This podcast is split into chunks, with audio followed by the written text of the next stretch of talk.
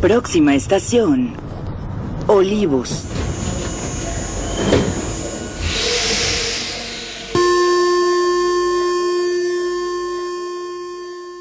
Te agarras de un tubo, te agarras de otro, y todos los tubos se comprimían, y tú en el aire como un changuito en jaula, ¿verdad? Como un mono de, de zoológico, y al comprimirse, pues en el aire quedabas, ¿no? Y es donde te, te lastiman las piernas, el estómago, abdomen y todo. Es Benito Alvarado Nieva, de 50 años.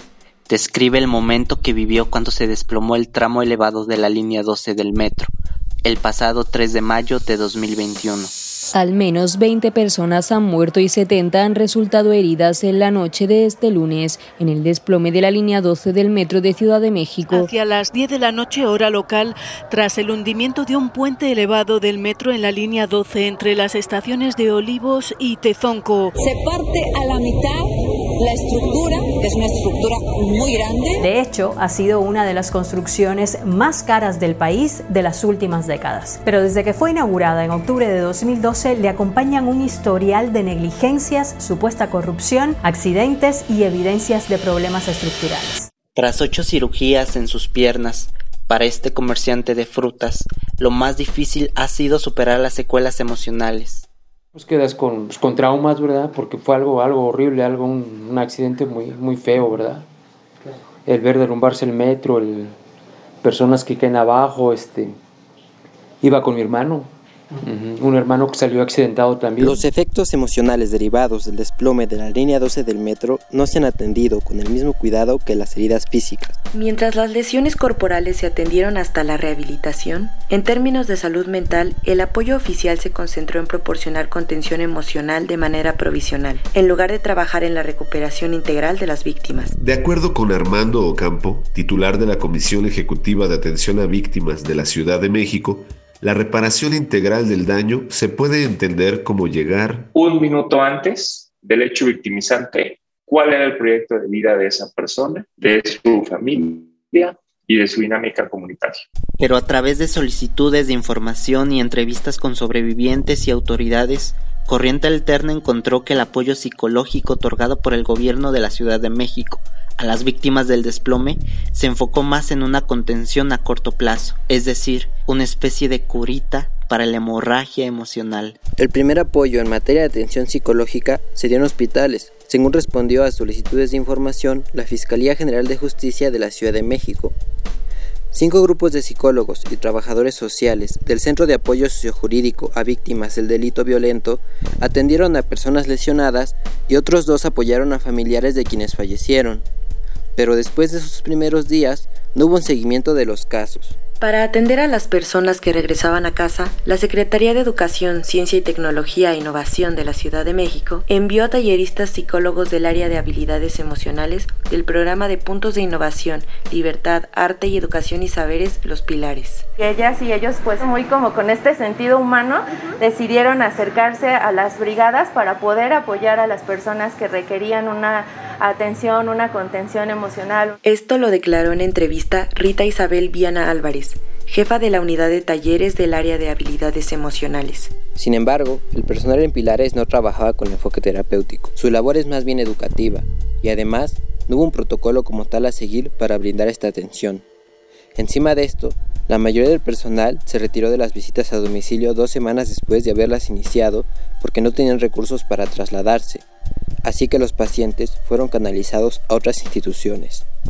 No todos siguieron una terapia, y los que sí lo hicieron mediante un servicio particular. Así que el seguimiento de la salud emocional dependió de que cada víctima decidiera acercarse al Estado para continuar con el apoyo. Servicios de Salud Pública informó vía transparencia que nueve psicólogos clínicos de la jurisdicción sanitaria Tláhuac realizaron 101 visitas a domicilio para atender a 47 personas en total, 38 lesionados y 9 deudos.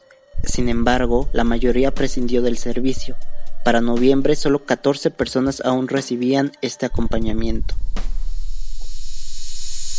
En México, la búsqueda de atención psicológica suele darse por diferentes motivos, como le explica Verónica Ruiz, jefa del Centro de Servicios Psicológicos Dr. Guillermo Dávila, de la Universidad Nacional Autónoma de México. Las personas acuden al psicólogo solo ante situaciones críticas o cuando ya la sintomatología es muy aguda. De hecho, se conoce que en nuestro país pasan cerca de 20 años para que alguien atienda una situación en materia de salud mental. Es decir, se busca ayuda hasta cuando ya se manifiestan serios trastornos de ansiedad, depresión o estrés postraumático. Alejandro Porcayo, de 21 años, no esperó demasiado porque vio los efectos muy pronto después de sobrevivir al desplome. Empezó a sufrir inestabilidad emocional aguda. Por ejemplo, rompía a llorar en cualquier instante y sin razón alguna. Pese a ello, ha logrado volver a abordar el metro en tres ocasiones. La primera vez por un tema de trabajo, aunque sufrió un ataque de ansiedad en el camino. Rebotaba mucho, mucho, mucho, mucho. Yo sentía que se salía, o sea, el, el tren parecía que iba bache. Entonces prefirió bajarse y tomar un taxi. Para Alejandro la terapia psicológica ha sido fundamental para soportar el paso de los días y volver a utilizar el metro, que es indispensable en su vida diaria. Pero se atiende en un servicio psicológico privado, ya que según su abogado, Christopher Estupiñán, las terapias proporcionadas por las autoridades capitalinas no estaban enfocadas en resolver la problemática psicológica que presentan las familias afectadas. La infraestructura pública en materia de salud mental es insuficiente en México. Datos de la Secretaría de Salud indican que en 2020 existían únicamente 3.379 consultorios de psicología en algunas de las 21.857 unidades de salud pública en México, casi en una de cada siete unidades y en promedio en México hay apenas 6 psicólogos por cada 100.000 personas, la mitad del promedio global, que es de 13, de acuerdo con el Atlas de Salud Mental 2020 de la Organización Mundial de la Salud. Las secuelas del desplome no se reducen a la persona que vivió el accidente, también permean en círculos cercanos, la familia, por ejemplo. Patricia Torres, guardia de seguridad y sobreviviente del desplome del metro, necesitó dos reconstrucciones de tobillo y ahora tiene dificultades para estar de pie. Sin embargo, dice que esto no es lo que más le afecta. Su hijo de 17 años tuvo que asumir el cuidado del hogar de su padre afectado por una enfermedad incapacitante desde hace 11 años y de Patricia, lesionada en el desplome. Así que por estas circunstancias, Patricia explica que su hijo perdió el tercer semestre de bachillerato. Empezamos con la enfermedad de su papá, luego pasa esto. Y es un chico que no se quiere desenvolver, bueno, tiene miedo, tiene temor a salir. Las secuelas postraumáticas también alcanzan a aquellos que viven o trabajan cerca del sitio donde ocurrió el desplome. Lázaro Álvarez vendía cacahuates japoneses muy cerca del lugar del accidente. Estaban él y su hijo aquella noche. Escucharon el estruendo y las chispas del cableado eléctrico que les parecieron fuegos artificiales. A raíz del accidente, él tiene miedo al metro. Por eso Lázaro dice que si de algo está seguro, es que no volverá a subirse a la línea 2.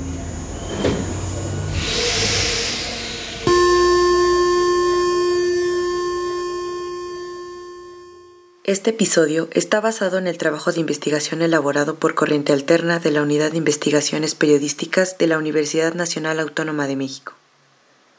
Investigación a cargo de Luis Fernando Jarillo, Diana Monter, Diego Ortiz, Jair Ortega, Luz Cecilia Andrade, Mónica Castro, Tonatiu Lima y Violeta Santiago. Producción sonora de Yudiel Infante.